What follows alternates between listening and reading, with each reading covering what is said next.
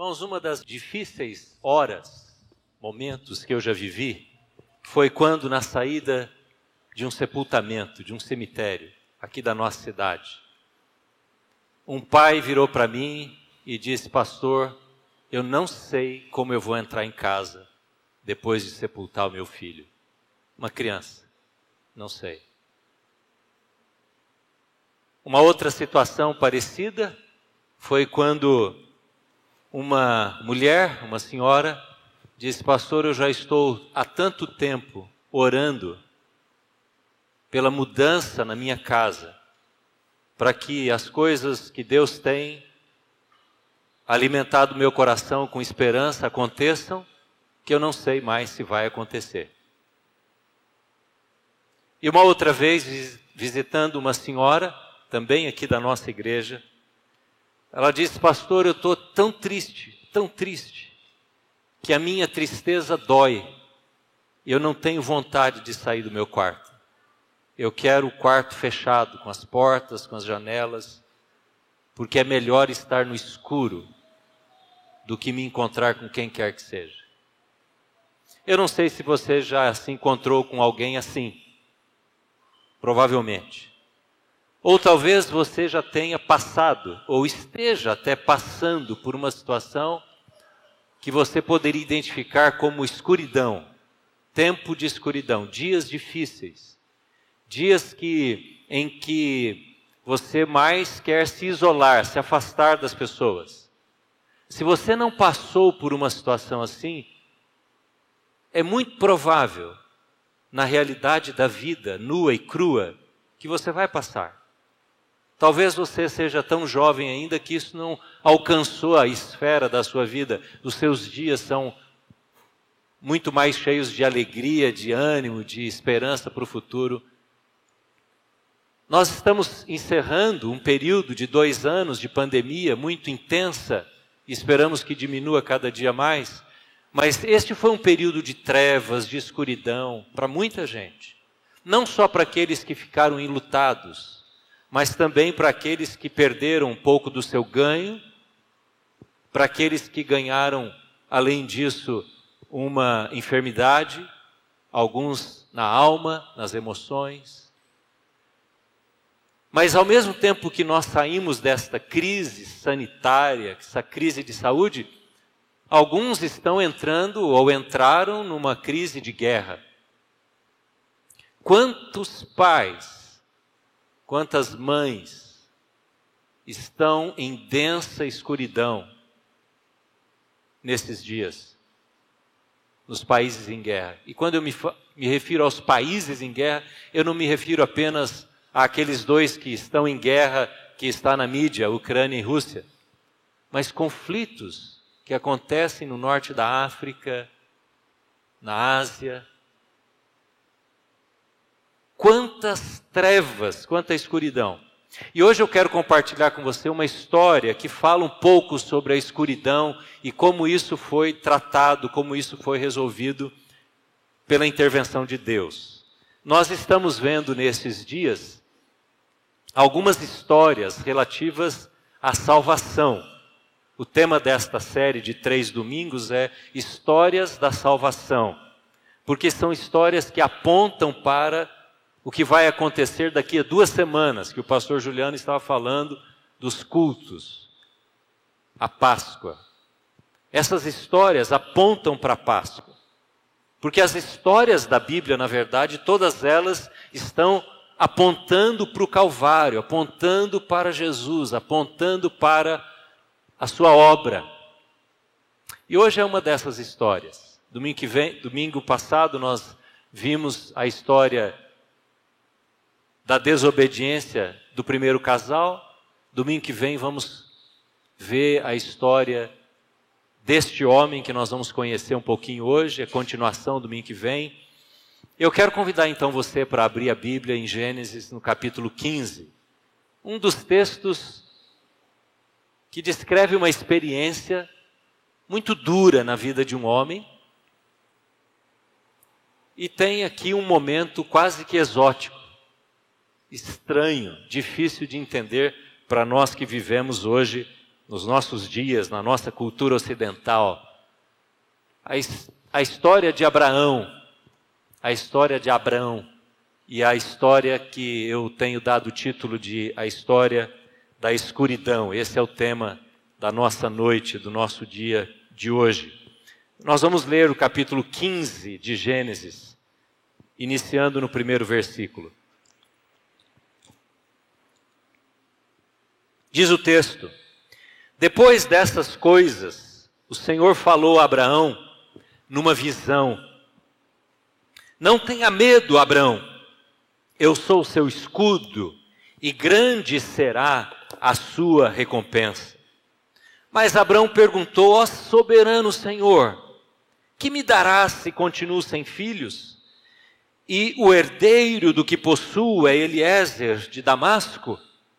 E acrescentou: Tu não me deste filho algum. Um servo da minha casa será o meu herdeiro. Então o Senhor deu-lhe a seguinte resposta: O seu herdeiro não será esse. Um filho gerado por você mesmo será o seu herdeiro. Levando-o para fora da tenda, disse-lhe: Olhe para o céu e conte as estrelas, se é que pode contá-las. E prosseguiu: Assim será a sua descendência. Abraão creu no Senhor, e isso lhe foi creditado como justiça. Disse-lhe ainda: Eu sou o Senhor que o tirei de Ur dos caldeus para dar-lhe esta terra como herança. E perguntou a Abraão: Você pode ler comigo em voz alta o versículo 8, esta pergunta de Abraão? Ó soberano Senhor, como posso saber que tomarei posse dela? Até aí, por enquanto, deixe sua Bíblia aberta, por favor. Há dois temas que estão presentes nessa experiência de Abraão, de Abraão, ainda se chamava Abraão, com Deus. Um é, o primeiro tema é o questionamento que ele faz com Deus sobre o seu herdeiro. E o segundo tema, o segundo questionamento, é sobre a terra que Deus havia prometido dar. Deus havia feito duas promessas, basicamente, a Abraão: que ele teria um herdeiro e esse herdeiro, através desse herdeiro, dessa descendência, ele seria pai de uma grande nação. E a outra promessa é que ele seria possuidor, que ele teria uma terra muito grande para que essa nação habitasse. Acontece que esta promessa que havia sido feita por Deus muitos anos antes, quando ele ainda estava na terra dos seus pais, dos seus familiares, a Mesopotâmia, já estava como que tardando para acontecer. Ele e a esposa, Sara, o Sarai, estavam se envelhecendo e a promessa de um descendente, de um herdeiro, daquele que daria continuidade, aí então ele se, se multiplicaria, não acontecia. Ao mesmo tempo que ele chega na terra prometida por Deus, depois de peregrinar por quase dois mil quilômetros, vindo do que hoje nós podemos chamar de Irã, Iraque, e chegar na Terra Prometida, passando pela, pelo norte, pelo sul da Síria, chegando ali onde habitavam os chamados cananeus, a terra de Canaã. E ele chega naquele lugar e, além de não ter um herdeiro até aquela hora, ele não tem a terra, porque essa terra é habitada por muita gente cruel, povos ímpios, povos pagãos, e era uma repetição daquilo que ele via lá na terra que ele havia deixado. Então, a dúvida começa a acontecer, aparecer, surgir no coração deste homem. Por isso, Deus fala com ele três vezes antes desta experiência, que ele seria pai de uma nação e ele seria e esta nação seria dono de uma terra. Mas isto não bastou para Abraão e ele entra então num período de dúvidas, de desesperança. Provérbios fala que a esperança que se adia adoece o coração. A esperança retardada faz o coração adoecer, ficar triste, entrar neste período de escuridão. E é o que acontece com Abraão, portanto, ele, na primeira oportunidade que tem, neste momento, ele diz: Ó oh, soberano Senhor, versículo 2 aí do texto, deixa sua Bíblia bem aberta para você conferir o que nós vamos ver. Ó oh, soberano Senhor, que me darás se continuo sem filhos? E o herdeiro de tudo que eu possuo é Eliezer, o Damasceno. Eliezer havia sido incorporado quando Abraão passou pela Síria, o que nós chamamos hoje de Síria, por Damasco. E Eliezer entrou no grupo de, de Abraão e ele faz parte, ele se torna como que um empregado, um servo querido, aquele que se aproxima e mostra o bom coração ao tratar do seu Senhor. Então Abraão já está tão desanimado e tão desesperançado que ele começa a nomear, pensar na possibilidade de dar todos os seus bens, já que ele havia enriquecido durante aqueles anos, para Eliezer. E esse então tomaria posse dos seus bens e seria o que daria continuidade aos planos de Deus para a sua vida. Mas Deus tinha outros planos. E ele questiona Deus, ele diz: Senhor, ainda as coisas não acontecem na minha vida como o Senhor prometeu. A dúvida entra no coração de Abraão. Imagina comigo então o escurecimento do coração, da esperança deste homem. E ele então começa agora a entrar e revelar que está mesmo de fato entrando num processo de crise, de fé de crise de esperança, de crise de ânimo. E quando ele elabora essas perguntas e esse questionamento em seu coração, Deus abre para ele uma tela para que ele veja alguma coisa nova que vai ajudar, vai iniciar um processo de clarear essa escuridão na qual ele está entrando. Veja o que diz no primeiro versículo deste capítulo. Diz assim: Depois destas coisas, o Senhor falou a Abraão numa visão. Diga comigo, Deus falou, repita essa frase: Deus falou em uma visão. O que é uma visão? Aquilo que acontece com Abraão, esta experiência muito provavelmente noturna, pelo que o texto continua dizendo, quando ele tem um sonho, talvez um sonho, uma visão num sonho. Pode ter uma visão também acordado, nada impede. Mas eu estou aqui imaginando que Abraão tem esta visão, abre nele uma, abre diante dos seus olhos uma grande tela. E ele começa a ver Deus falar com ele. E Deus diz assim: Não temas, Abraão você terá uma grande recompensa. Grande será a sua recompensa, porque eu sou o seu escudo. Vamos pensar por que essa palavra escudo? Porque Abraão tinha um grupo, o seu clã, os seus, os seus ah, empregados, os seus parentes que vieram junto, somavam, segundo os pesquisadores, uma população de 500 pessoas. 500 pessoas. Mas ele chega naquela terra habitada por aqueles povos muito cruéis, ímpios, de uma maldade, uma malignidade intensa. E o que são 500 pessoas, muitas mulheres e crianças, dos seus parentes, dos seus familiares que vieram com ele, o que é um grupo de 500 pessoas diante daquelas, daqueles exércitos armados, daquela população ímpia dos povos que habitavam aquela terra? Então Abraão está cercado por todos os lados. Medo, pavor, tomam conta do, do seu coração. E ao mesmo tempo, as promessas de Deus tardam em acontecer na vida dele. Então Deus abre esta tela diante dele E Deus fala ao coração dele, porque Deus vai sempre na história romper as nossas escuridões, a nossa treva, a nossa dúvida.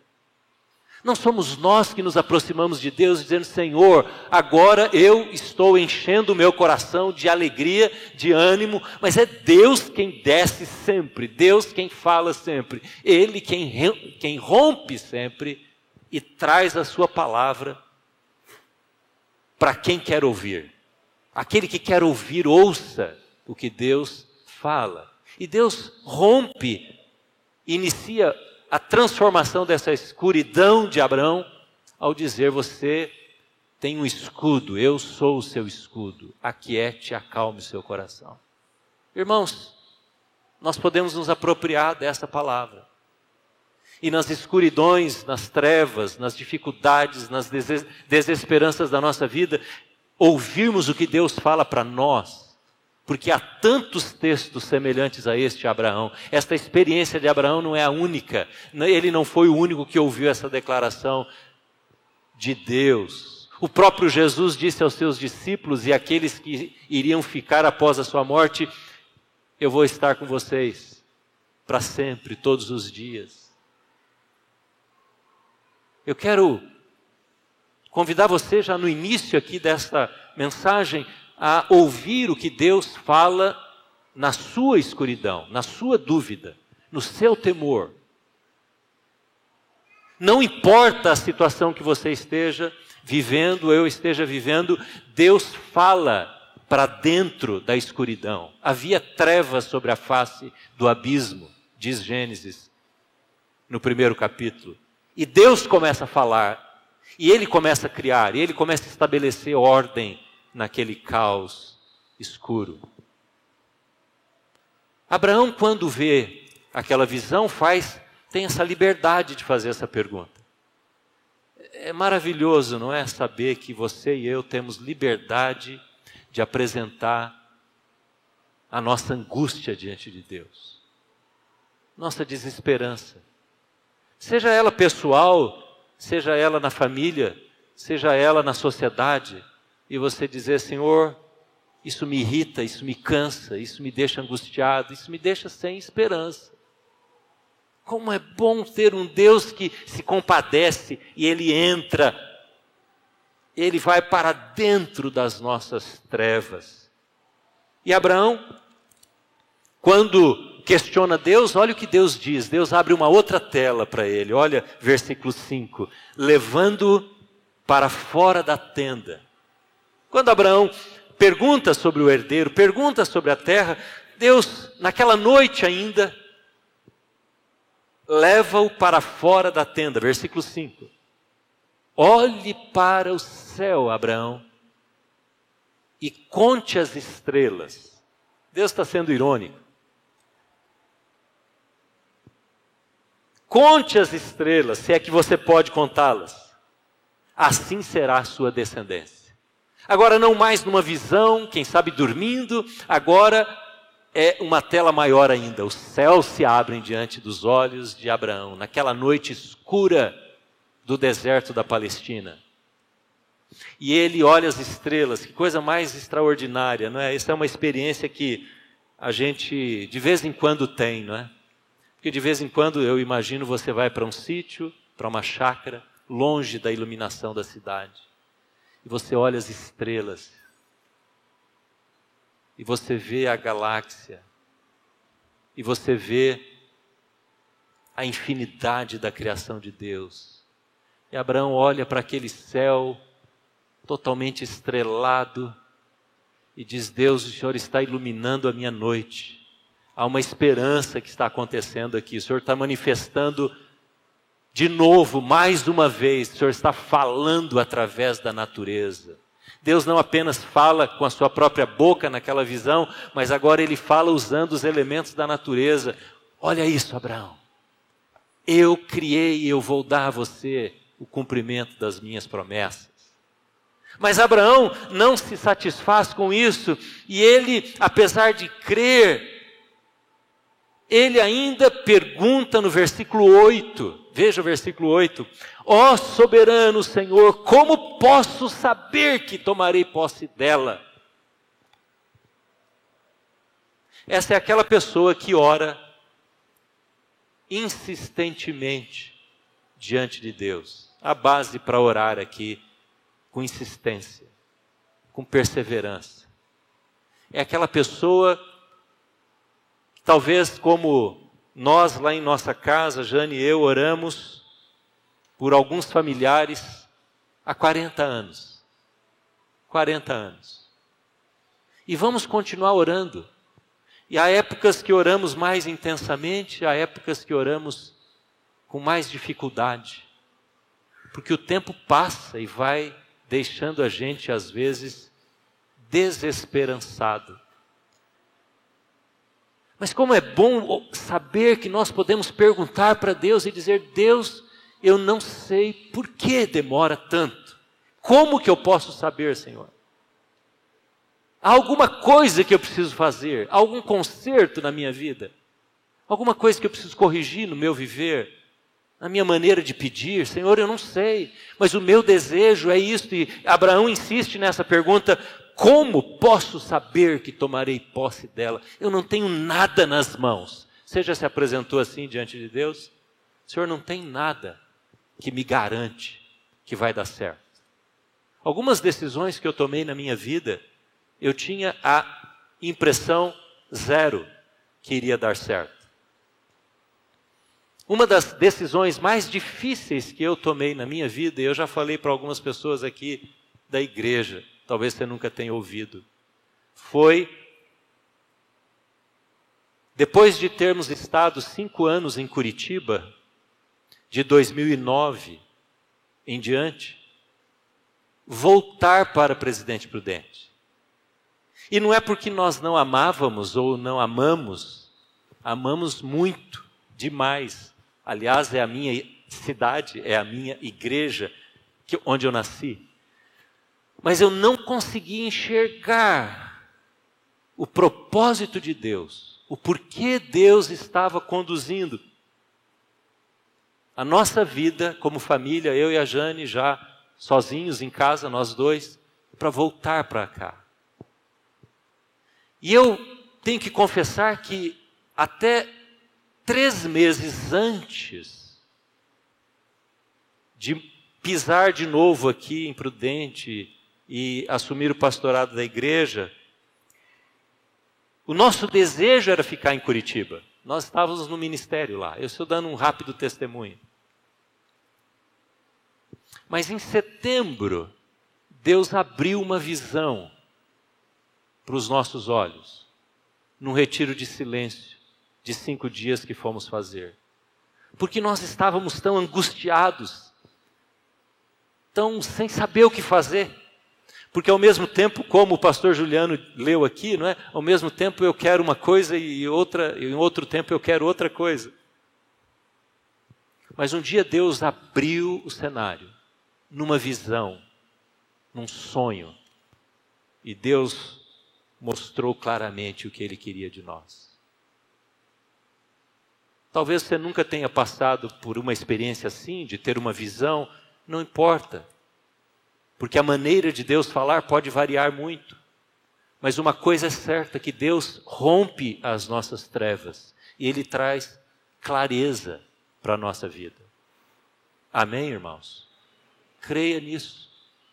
Portanto, não se esqueça que quando vier a dúvida e, e você pensar, quando, Senhor, quando vai acontecer, sabe qual é a melhor maneira?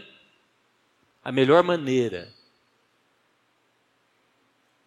é fazer como aquele homem que eu mencionei logo que eu comecei a falar, que depois de sepultar a sua criança, voltou para casa, chorou e chorou amargamente durante alguns dias. Mas em momento algum deixou de crer que Deus, na sua soberania, tinha levado seu filho, vítima de uma doença, de uma enfermidade, que ele não podia explicar e ele não podia entender, mas ele se segurou nas mãos amorosas de Deus. Portanto, quando a gente passa por trevas e escuridão, a melhor maneira de perseverarmos é dizer: Senhor, eu não sei, eu não entendo como é que vai ser, como é que será, mas eu continuo crendo, continuo confiando. E o versículo 5 uh, diz, 6 diz aí: Abraão creu no Senhor. O próprio apóstolo Paulo vai usar essa frase, escrita por Moisés. Isso foi escrito por Moisés sobre Abraão e ele vai usar essa frase lá em Gálatas: Abraão creu no Senhor.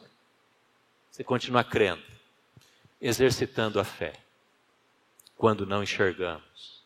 E foi o que Abraão fez. E a essa pergunta de Abraão, Deus então diz: Eu preciso ir dar um passo a mais com o meu servo, com este homem, com este meu filho. E Abraão e Deus então desafia Abraão aí um passo além. E aqui começa uma, um momento de uma cerimônia que marca a vida de Abraão e vai marcar, sem dúvida, a nossa compreensão da Bíblia nesta noite. Veja o que diz no versículo 9. Quando Deus responde a essa pergunta de Abraão, ele diz assim: Como posso, Senhor, saber que tomarei posse da terra? E Deus então dá uma ordem para Abraão e diz assim: Traga-me uma novilha, veja aí na sua Bíblia, traga-me uma novilha, uma cabra e um carneiro de três anos, uma pomba e uma rolinha. O que, que Deus está dizendo aqui para Abraão? Deus está simplesmente fazendo, preparando, pedindo para Abraão preparar uma cerimônia que era muito comum naqueles dias, que era a cerimônia de uma aliança. Quando líderes de clãs ou reis, líderes de uma cidade, faziam suas alianças, seus acordos, esta cerimônia era comumente realizada. Eles pegavam animais, cortavam no meio a carcaça dos animais e abriam no chão. E entre as carcaças abertas, ambos os líderes passavam.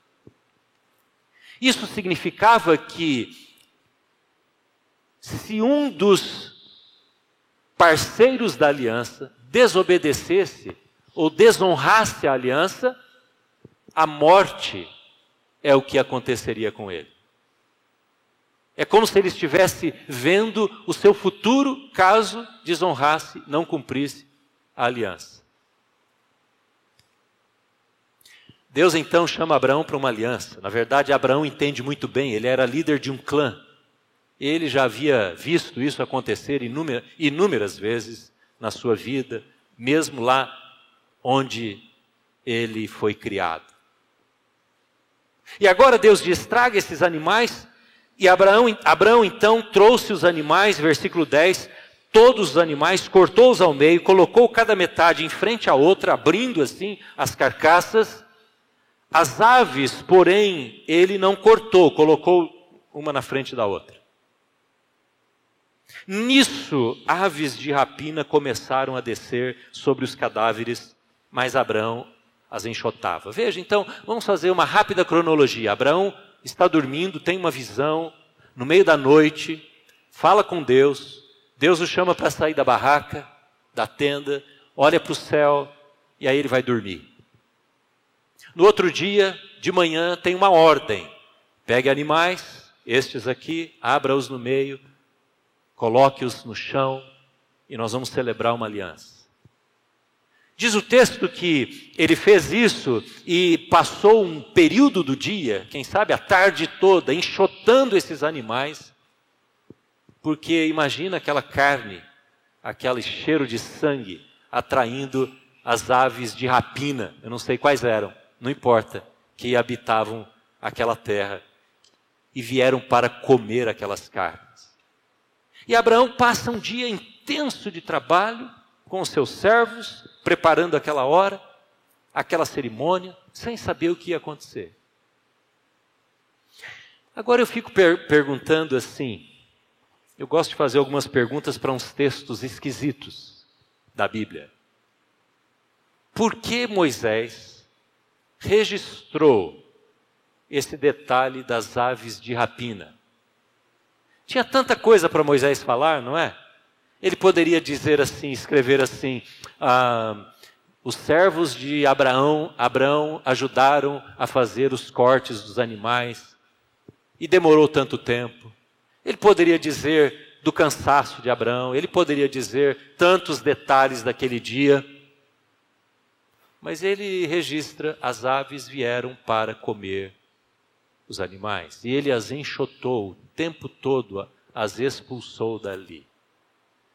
Eu fiquei pensando, quando nós estamos em dúvida, quando nós andamos em escuridão na nossa vida, quais são as aves de rapina que podem vir na nossa mente? Quais são as aves de rapina? E me lembrei de uma frase de Lutero, reformador Lutero.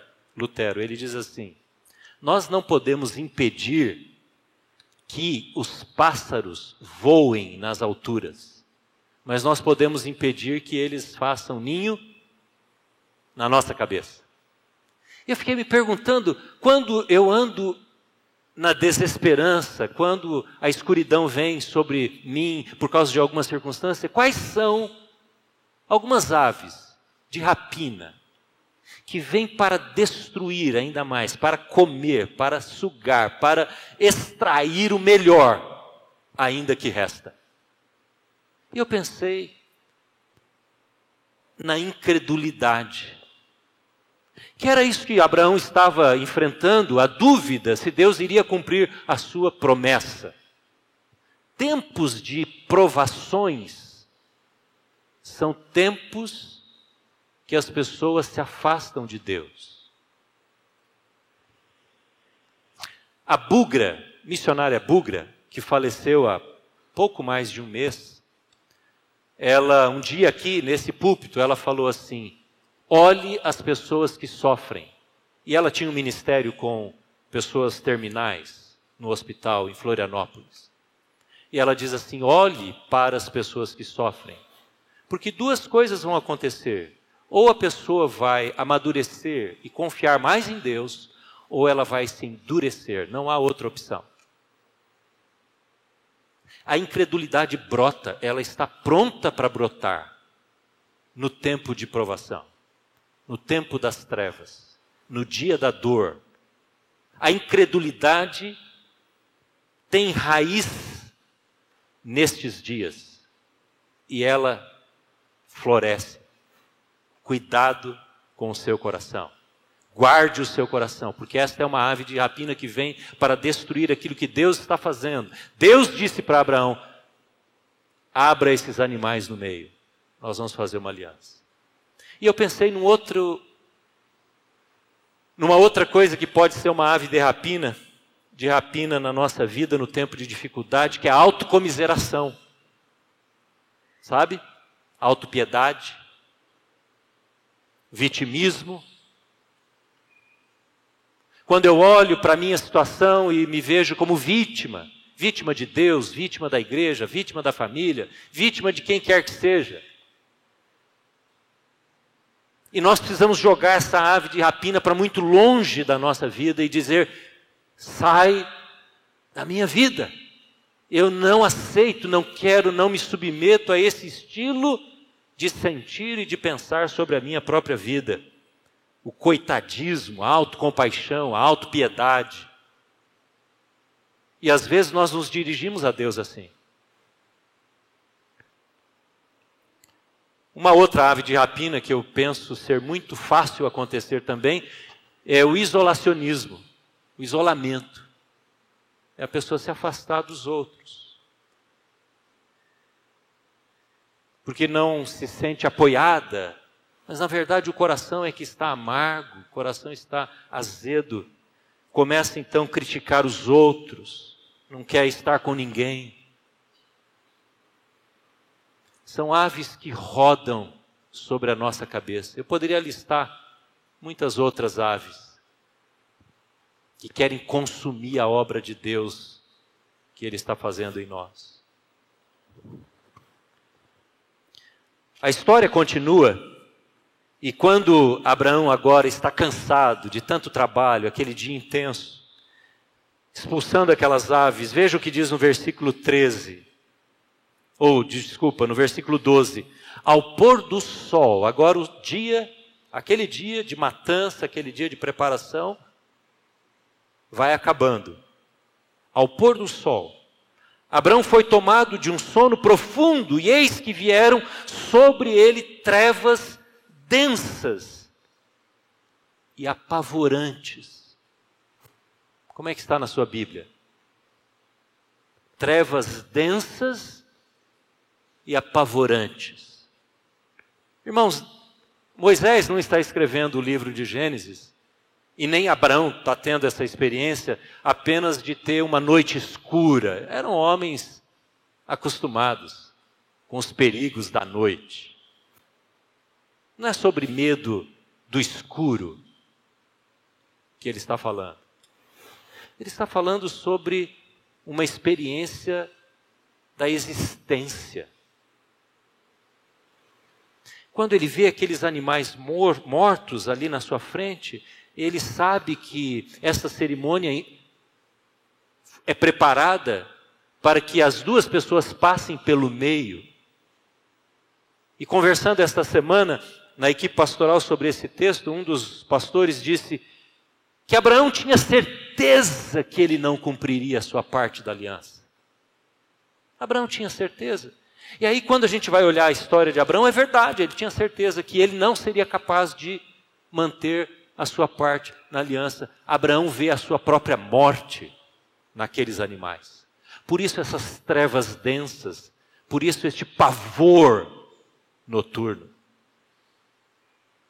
Porque eu e você, quando nos deparamos com uma aliança com Deus, uma coisa faz bem para nós, fará muito bem para mim e para você, se mantivermos em nosso coração que nós somos pecadores e não manteremos a nossa aliança, que nós dependemos unicamente da graça, do favor do nosso Deus. Você jamais poderá ser o pai, o marido que Deus quer pelos seus esforços. Você entendeu, homem? Quebre-se diante de Deus. Nos quebremos diante de Deus.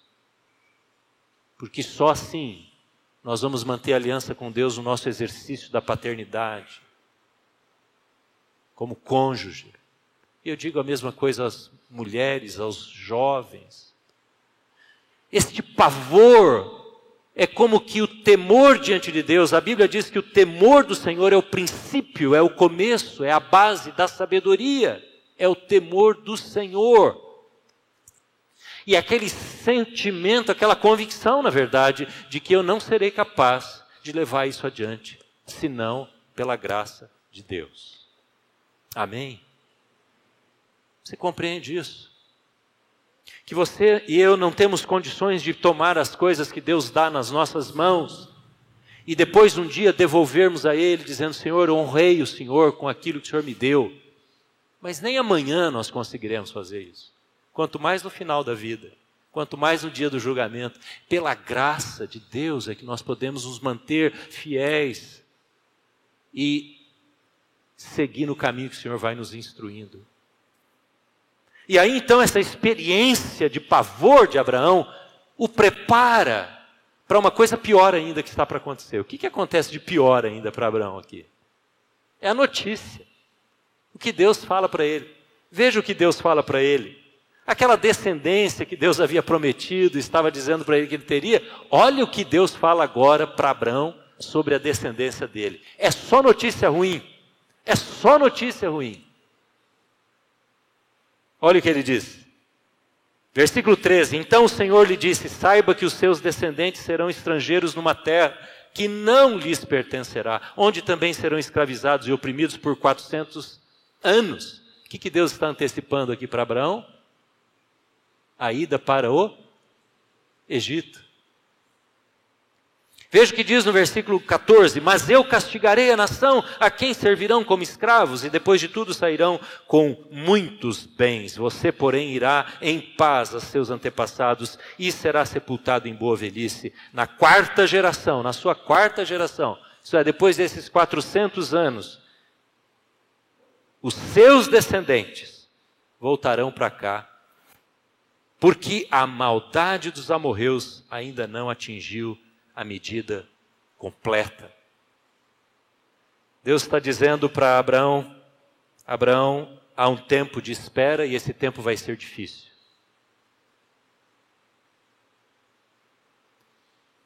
Há situações que vão piorar, irmãos. Vão piorar. Notícias ruins virão. Podem acontecer ainda tristezas muito maiores comigo e com você do que aquelas que nós hoje vivemos, não é verdade? Estamos sujeitos a isso. É essa notícia ruim que Deus dá para Abraão, mas não deixa de cumprir a sua aliança. O que acontece logo depois? Versículo 17, terminando o texto, terminando a história depois que o sol se pôs. Então, o dia termina, as aves vão sendo enxotadas, Deus vem e fala com Abraão de novo, e agora a noite de fato chega. Depois que o sol se pôs e veio a escuridão, agora vira a chave. Eis que um fogareiro esfumaçante com uma tocha acesa passou por entre os pedaços dos animais. Quem que está passando pela oferta do sacrifício? Não é Abraão que passa. Abraão não passa pelo meio dos animais. Porque quando ele está parado esperando o que Deus vai fazer, o próprio Deus vem nessa manifestação teofânica dele mesmo esta manifestação de Deus e passa em forma de fogo, e o fogo queima a carne e produz uma fumaça.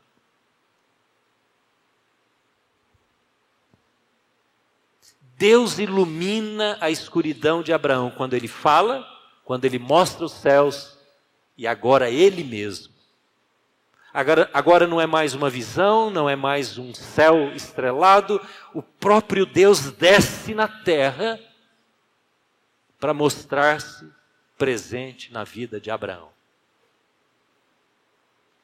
Que coisa maravilhosa. Esse momento foi o que fez Abraão continuar e mesmo assim, sendo tão pecador, tão miserável como era, ainda cometeu vários erros na sua história do futuro. Eu quero convidar você agora, encerrando, a olhar para Jesus. Jesus vive três momentos de escuridão, como Abraão teve a tela da sua visão, a tela do céu e a tela daquele fogo, Jesus teve também três momentos de escuridão. Lembre-se que estes animais tinham três anos de vida. Depois do terceiro ano de ministério, Jesus teve três momentos de escuridão. Primeiro momento, Getsemane. Naquela noite escura, depois da ceia, tomamos a ceia agora, Jesus vai para o monte de oração e lá ele é deixado pelos discípulos e ele transpira e ele se sente só, e as trevas vêm sobre Jesus, e ele diz: Pai, se possível, passe esse cálice de mim. Essa é a nossa oração, às vezes, não é? Depois de algumas horas ou dias, Jesus vai para a cruz. E na cruz, diz o texto de Lucas, que do meio-dia até as três da tarde, aconteceu trevas sobre toda a cidade. A escuridão veio no momento da morte de Jesus. Jesus morre, Depois de alguns momentos, de três horas, ele morre, do meio-dia às três da tarde, ele vai para uma outra escuridão. Essa é uma escuridão do espírito. Jesus desce à sepultura com o seu corpo e diz o apóstolo Pedro que ele vai ao Hades pregar aos espíritos que estão aprisionados. Ele vai nas trevas da morte. Porque Jesus, quando morre, ele não morre apenas em seu corpo, ele separa-se da comunhão com o Pai, porque sobre ele cai a iniquidade de todos nós. A maldição que nós vimos domingo passado cai sobre Jesus. E ele vai ao mundo dos mortos e prega aos mortos. E o apóstolo Paulo explica o que acontece quando Jesus ressuscita. Ele leva cativo o cativeiro e ele arrebenta os portões da morte e resgata aqueles que desde Adão estão esperando pelo dia da salvação, pela saída do Hades, do lugar dos mortos, do lugar da escuridão e das trevas. E ele agora, através do seu sacrifício, leva estes que morreram crendo à presença do Pai, porque ninguém pode vir ao Pai a não ser por mim.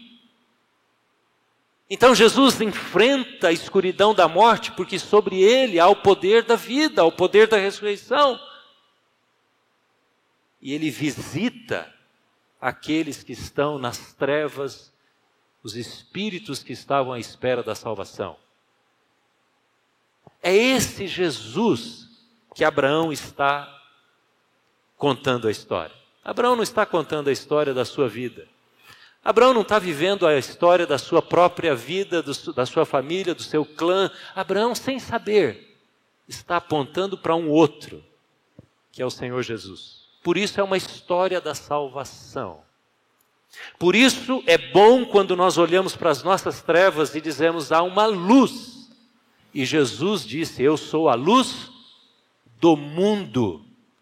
Quem me segue não anda nas trevas. Por isso, é inadmissível um cristão ir em qualquer filosofia de vida, em qualquer ritual e dizer: estou nas trevas, preciso de luz. Você tem a luz que é de Cristo Jesus. Essa luz que ilumina a nossa treva, a nossa escuridão, seja ela qual for.